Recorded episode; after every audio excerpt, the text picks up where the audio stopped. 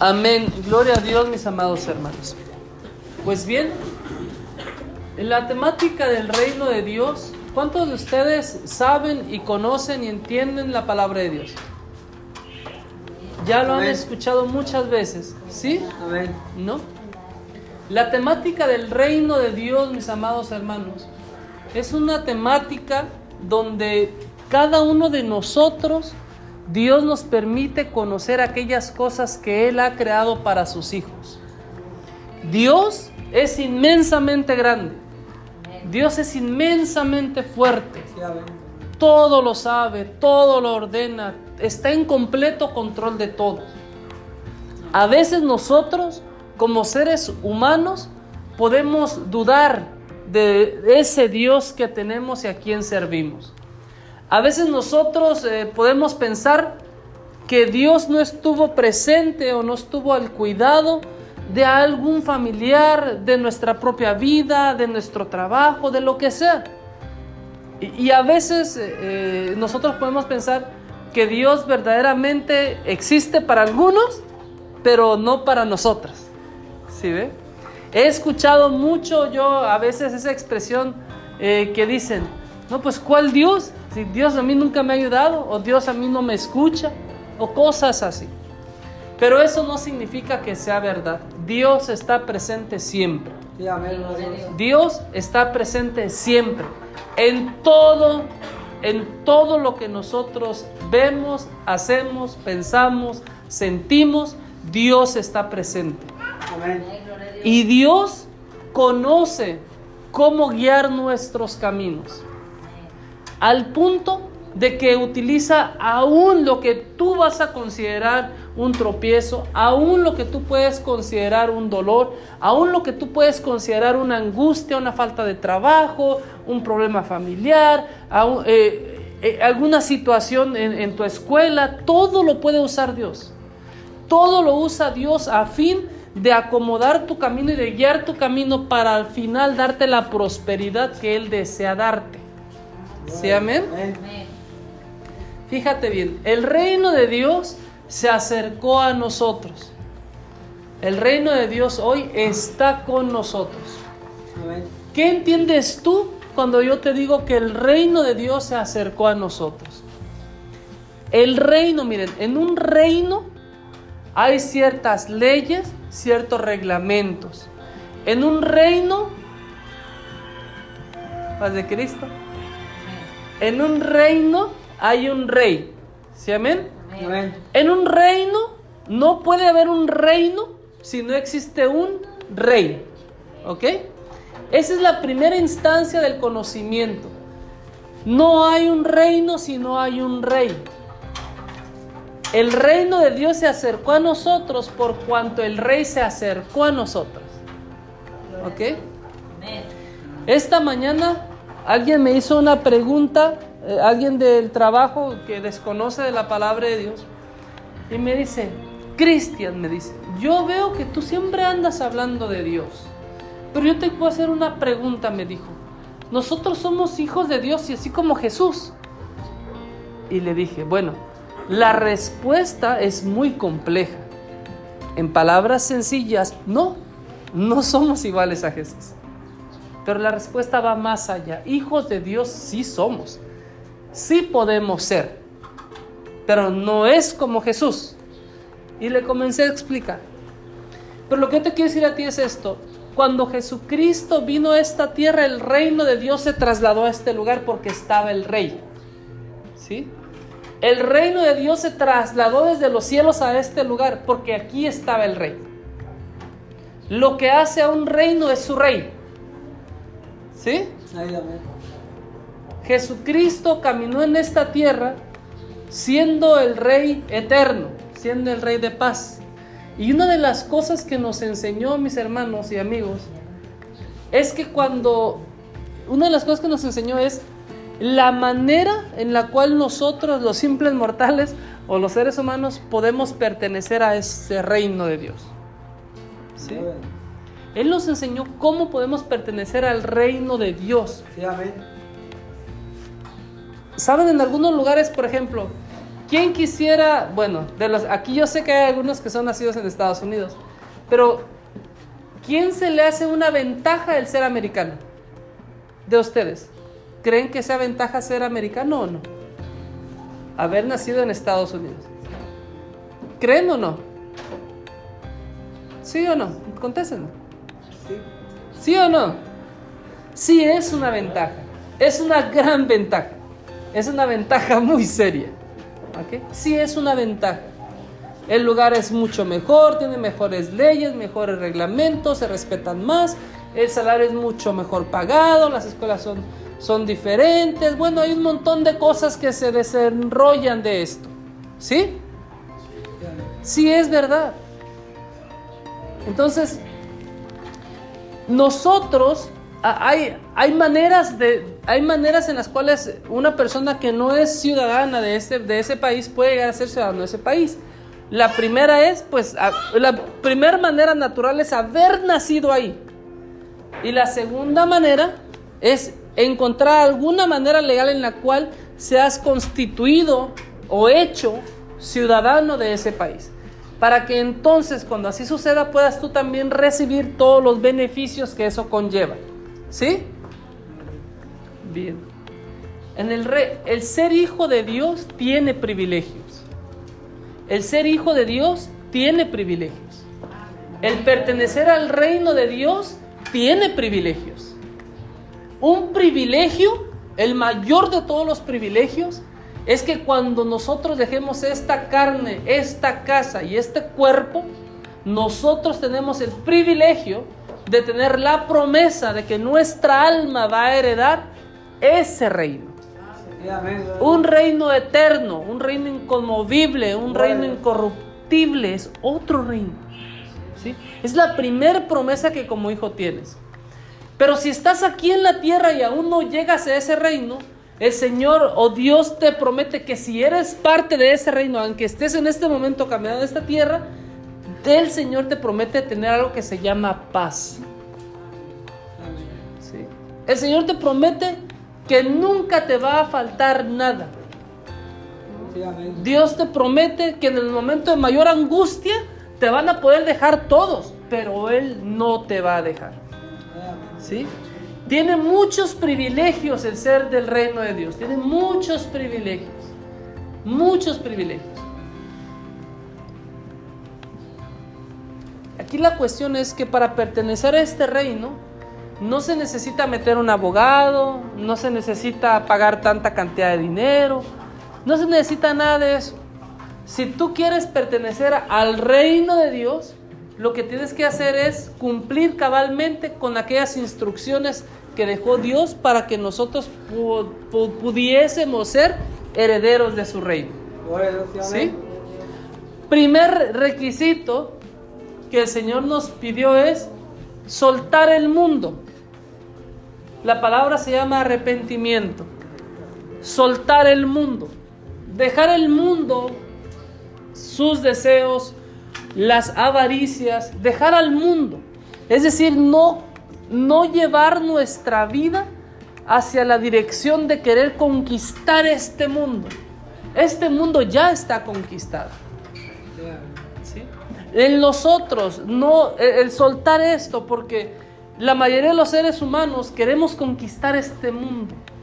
La mayoría de los seres humanos eh, eh, eh, sucede que nace el deseo de querer tener todo en, esta, en este mundo, tierra, casas, terrenos, eh, carros, eh, más cosas, más cosas, el mejor teléfono, los mejores tenis, la mejor camisa, y por eso la gente se afana y lucha y se despierta y trabaja y trabaja y trabaja, y se afana y se afana y se afana. Pero al final del tiempo, cuando el Señor llama a esta alma, pues nos damos cuenta que de nada sirvió todo ese afán, que todo ese afán fue en vano, porque verdaderamente ningún hombre se lleva nada una vez que deja este cuerpo. ¿Sí?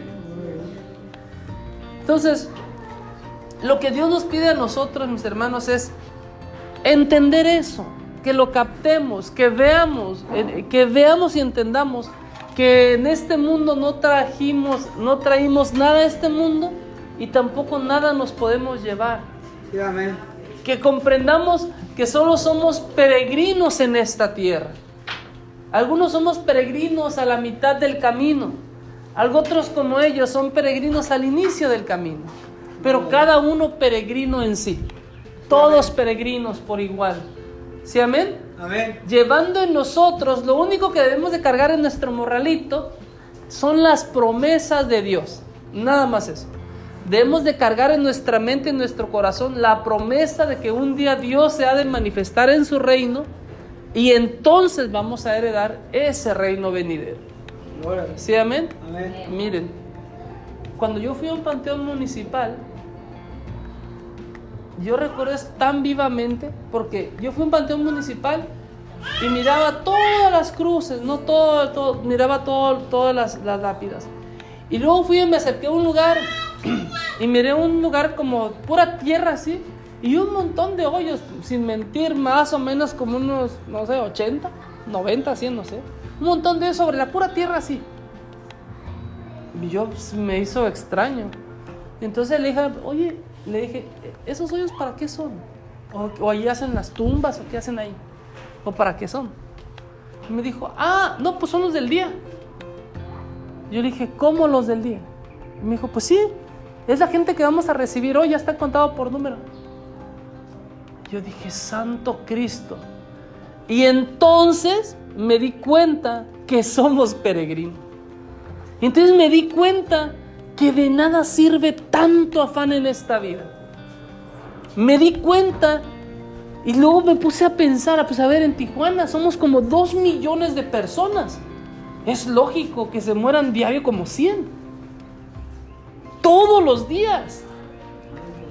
Todos los días. Están haciendo un puño de hoyos para llenar la gente. Tierra y una flor y se fue. Y el que sigue el otro día. ¿Sí ve? Somos peregrinos. Este lugar no es un reino que nosotros queramos conquistar. La tierra no es un reino por el cual tú te debes desgastar de querer conquistar. Esta tierra no. Esta tierra no sirve. Esta tierra no es válida. No te la puedes llevar. Sí, amén. No puedes heredar esta tierra. Porque cuando te mueres no te la puedes llevar. ¿Sí? Sí, amén. Pero hay un reino allá en el cielo. Hay un reino que no nos quiere a nosotros carne, que quiere a nosotros alma. El alma que nosotros tenemos aquí. Amén, gloria a Dios. Ese es esta alma, mi alma alaba a Dios. Mi cuerpo no quiere alabar a Dios, pero mi alma sí. ¿Sí? Entonces esta alma un día va a despertarse de ese sueño y entonces van a ser puestos delante de, de cada uno de nosotros. Dios nos va a estar delante de cada uno de nosotros y va a ejercitar un juicio. Pero ese juicio, muy contrario a lo que la gente piensa, a las teorías que piensan, de que hay una balanza donde dice, pues a ver, 5 kilos de, de estas cosas buenas y 20 kilos de pecados, y otros 5 kilos de cosas buenas y otros... No, así no es. Es irrelevante. Porque un solo pecado pesa más que todas las obras de justicia que pueda hacer el hombre. Un solo pecado pesa más que todas las obras buenas que pueda hacer el hombre. Uno solo. Uno. Eso está escrito así. Sí. La paga del pecado es la muerte. Sí. La muerte eterna. ¿Sí? Un pecado. Por allá del otro lado del mundo hay religiones que enseñan, bueno, que si hiciste 20 cosas malas, pero haces 21 cosas buenas, entonces tu balance está en positivo. Pero eso no es lo que enseña el Dios de esta Biblia. ¿eh? El Dios de esta Biblia dice que la paga del pecado de uno es la muerte eterna. Sí, amén. El Dios de esta Biblia dice que todas, todas, todas, no una, todas nuestras justicias, juntas todas, son como que, hermano Luis. son como trapos de inmundicia. Todas nuestras justicias juntas, todas nuestras justicias juntas son como algo sucio que se desecha, pues. ¿Sí? Amén. Ese es el- lo que dice el Dios de esta Biblia.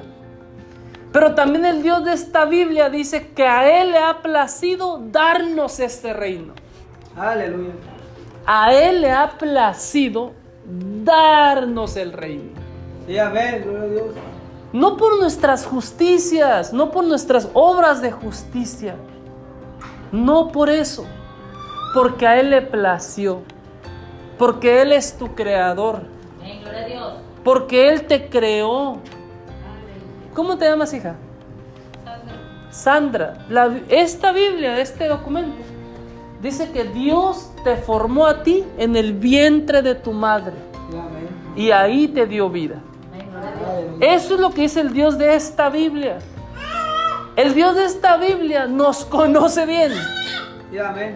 Nos conoce a la pura perfección. Él nos diseñó. Él nos creó. ¿Sí, amén? Y a Él le ha placido darnos a nosotros su reino.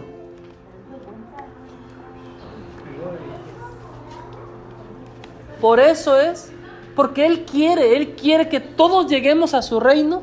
Por eso es que Él no dijo, bueno, pues que, vivan la vida y al final los juzgo. A ver, si tienen más cosas buenas que malas, pues pasan al reino y si no, pues no pasan. ¿Saben por qué no hizo eso? Porque no iba a haber nadie en el reino. Porque nosotros no somos malos, somos malísimos. Amén. Porque nosotros no pensamos en hacer el mal, sino que nuestra conducta es de continuo al mal, que en crecimiento al mal. Esa es la conducta del ser humano. Por eso es que Él puso esta salvación y puso este reino en sus propios hombros. Él conquistó ese reino para nosotros. ¿Cómo lo conquistó? Con sacrificio, con sudor, con lágrimas, con latigazos, con escarnios, con su misma sangre, atravesado de manos, de pies, de un costado, herido en, en su cabeza con una corona de espinas. Así lo conquistó el reino. Amén. ¿Quieres conquistarlo tú? Solo tienes que creer. Ese es el precio que Él puso. El precio de la humildad. Ese es el precio que Él le puso a este reino. El precio de la humildad. ¿Sabes por qué di- leí esto? Porque Él dijo, eh, Él dijo así en esta parte. Así que cualquiera que se humille como este niño, ese es el mayor en el reino de los cielos. Amén. También dijo, de cierto os digo que si no os volvéis y os hacéis como niños, no entraréis en el reino de los cielos. ¿Sabe por qué? Porque nosotros, llega Dios, a nosotros adultos, llega Dios y te dice, mira, aquí están las llaves para tu casa en el reino eterno. Y tú empiezas a cuestionar y decir, pero ¿qué tengo que hacer? O más o menos cuánto vale. O cuántas veces tengo que ir a la iglesia. O, si tengo que hacer siempre caso al pastor. O qué tengo que hacer. O, o qué hago. Todo lo cuestionamos nosotros, los adultos. Amén. Todo lo cuestionamos. Es más, ya la gente dice, si parece demasiado bueno, no es verdad. Porque lo cuestionamos todo. Y porque cuando el hombre ofrece algo demasiado bueno, en verdad no es verdad. ¿Sí? Como la gente que pasa y que te vende la pomada que te cura. ¿Qué tienes? Lo que tú tengas se lo cura. Dolor de cabeza, cansancio de pies, no sé qué. Lo que tengas te la cura. Porque cuando el hombre ofrece algo que es demasiado bueno, en verdad no es verdad. ¿Viste? Pero Dios, Dios te ofrece a ti algo tan demasiado bueno que nosotros lo dudamos para recibirlo. ¿eh? Pero Él es verdadero. Él mismo es la verdad. Pero si yo agarro ahorita un puño de chocolates aquí y le digo, niños, vengan, agarren chocolates. En su vida me van a preguntar que por qué le estoy dando chocolate. En su vida me van a preguntar que si son de chocolate blanco, oscuro o negro o verde. Sí. En, su- en su vida me van a cuestionar que qué tienen que hacer, que qué trabajo tienen que hacer, que qué tienen... Solo los van a agarrar. Amén. Y si me descuido un poquito, van a estar todos embarrados comiéndoselo. Por eso es que tenemos que ser como niños para heredar su reino. Solo tenemos que recibirlo. Señor dice, ya vine, ya conquisté este mundo. Cree, arrepiéntete, deja, suelta el mundo, cree en mi evangelio. Sí. Bautízate en mi nombre y ya, ya, y ya, vente al reino. Órale. Tú dices, pues sí, amén, pues ¿por qué no? Nomás es de arrepentirme, bautizarme y ya, amén, sí. ¿Por qué no? ¿Sí ve? Amén. Pero al hombre se le hace demasiado fácil. Que de repente el hombre empieza a decir en su corazón, no, pero es que si les digo eso, pues todos van a ser hijos de Dios. Pues sí, esa es la intención de Dios. Pero el hombre empieza a, va- empieza a faltarle humildad y empieza a ponerle trabas al otro ser humano. Tienes que arrepentirte y, cre- y- y- y bautizarte. Y también tienes que hacer A, B, C, D, F, G. Y si no, entonces no. Pero todas las letras se las aventó el hombre porque Dios pagó el precio de la salvación. Amén. Dios pagó el precio de la salvación. Dios pagó. ¿Cómo te llamas, mija? Tú. Yamilet. Yamilet. Cristo pagó el precio de tu alma. Él pagó el precio de tu salvación. ¿Tú comprendes eso o no? Más o menos. Mira, mija. Nosotros los seres humanos tenemos dos cosas por verdad. La primera, hemos nacido en esta tierra. Y la segunda, vamos a dejar esta tierra. El día y la hora, Dios lo sabe. Pero no hay manera de cambiar esas dos verdades. ¿Viste? Nosotros ya estamos aquí. Tenemos que prepararnos para dónde vamos a ir. Aquí ya estamos. ¿Viste? A veces el hombre, Yamilet, se prepara, se prepara y agarra y hace graneros y echa en el banco y construye casas como para vivir 400 años. Y se afana. Pero a los 70, Dios llama a su alma. Y todo lo que dejó aquí, aquí lo deja. Y quién sabe quién lo va a usar. Pero él mismo se va sin nada hacia la eternidad. ¿Viste, Yamilet? Esta Biblia nos enseña a nosotros a vivir en esta tierra con una palabra que se llama contentamiento, es decir, agradecidos con Dios por lo poco mucho que tenemos en esta vida. Amén. No conformistas ni ociosos, claro que no. El siervo de Dios debe ser diligente en lo que hace.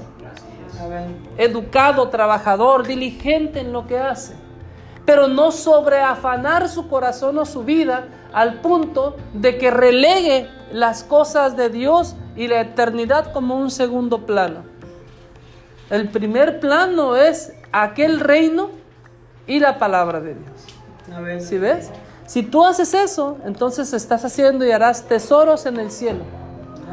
Hay cosas que te generan tesoros en la tierra y hay cosas que te generan tesoros en el cielo. Por ejemplo, si nosotros trabajamos para una empresa, nos generarán tesoros en el cielo a la semana o a la quincena.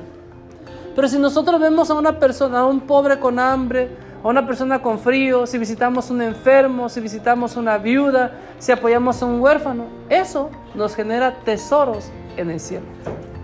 Amén. Amén. Entonces nuestra conducta debe siempre de ser aquella conducta que mostró el Señor Jesucristo. Amén. Nosotros, mis hermanos, a nosotros se nos dice cristianos, pero verdaderamente hay pocos cristianos, porque cristiano significa imitador de Cristo. Amén. Está fácil, una persona puede decir, no, yo soy cristiano. Ok, pero ves a un desvalido y ni te mueve el corazón. Ves a un pobre con necesidad y dices, pues que trabaje. No vas a visitar a un huérfano, no visitas a, a la viuda, no visitas al enfermo. Pues cristiano, cristiano, como que se dice imitador de Cristo, no lo está haciendo. Puede ser que alguien, que alguna persona sea hijo de Dios, pero que su conducta no sea cristiana. ¿Sí me explico con eso? Sí, amén. Es decir, que alguien haya reclamado el beneficio y el derecho a pertenecer a la familia de Dios al haber creído, arrepentido y bautizarse, pero que su misma conducta no refleje a Cristo. Que tus actividades no reflejen a Cristo. Cristiano es un imitador de Cristo. Alguien que camina como Cristo. Que se preocupa por las necesidades que Cristo se preocupó. Que busca solventar con sus recursos aquellas necesidades que tiene el hombre. Especialmente y en ese orden parecido, huérfanos, viudas, enfermos, gente en, en prisiones, gentes en cárceles. Esas cosas busca Dios. Porque Dios, Dios no vino por lo que el mundo considera sabios y ricos y poderosos. No.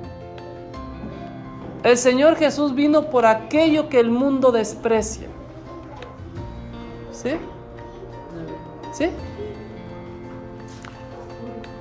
Porque de lo que no es nada, para el mundo Dios hace y levanta grandes siervos de Dios. Grandes siervas de Dios.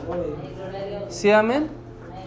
La mano de Dios no está corta, mis hermanos. La mano de Dios no está corta. Y lo que te tengo que decir yo a ti es que sin importar qué o quién te diga o te pueda decir que tú no eres valioso o que tú no eres hijo o hija de Dios, si tú has creído en Dios, si tú has sido bautizado en el nombre de Jesús, tú eres hijo de Dios. No porque un hombre te lo diga, porque, eh, porque el pertenecer a la familia de Dios no, no lo autoriza un hombre. Es algo que hace Dios.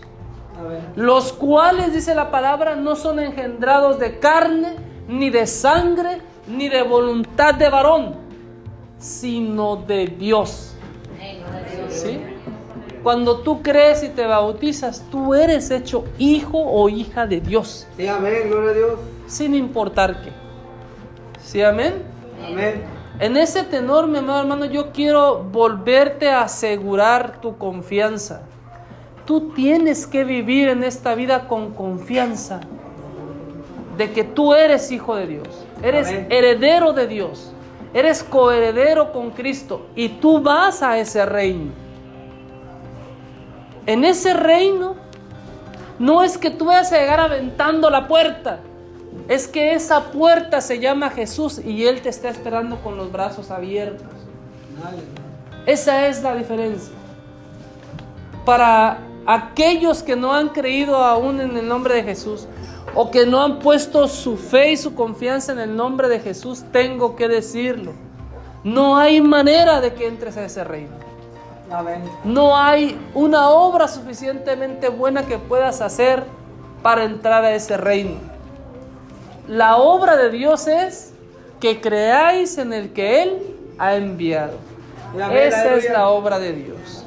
Amén. Quiero, mi amado hermano, recordarte que en esta vida solamente somos peregrinos. No te afanes en esta vida, no, no- no dejes que esta vida te agobie, vive feliz. Vive con toda la alegría del corazón. Este tiempo te lo, es un regalo de Dios. Este tiempo que vives en este momento es un regalo de Dios. Sabes, yo nunca he visto a una persona, en verdad no lo he visto, a una persona que esté ahí y digan, Emily, te traje estos tres regalos. Yo no he visto que agarre, hijo, ¿por qué me trajo estos regalos? Yo no he visto a nadie que le llegue alguien con regalos y se ponga triste. El segundo que estás viviendo es un regalo de Dios. El minuto que estás viviendo es un regalo de Dios. No, no necesitas más para estar feliz. No necesitas más para estar contento. No necesitas el carro, no necesitas la casa, no necesitas los tenis, no necesitas el trabajo, no necesitas a tu amigo, no necesitas a tu pareja, no necesitas nada para estar feliz. El segundo que vives es un regalo de Dios. Eso es más que suficiente para estar feliz, para estar agradecido con Él. ¿Sí, amén? Amén. Pon tu confianza en Jesús. Miren, yo le digo esto siempre a una persona. La Biblia dice que el diablo es de esta tierra, es terrenal. Dice la palabra de Dios que el Señor Jesús una, una vez más va a regresar, pero va a regresar en las nubes. ¿Sí? Amén. Nuestra vida cristiana, nuestro andar cristiano, por ende, debe de ser así. Derechito mirando hacia arriba. ¿Sabe por qué? Porque de ahí esperamos la gloriosa venida de nuestro Salvador Jesucristo.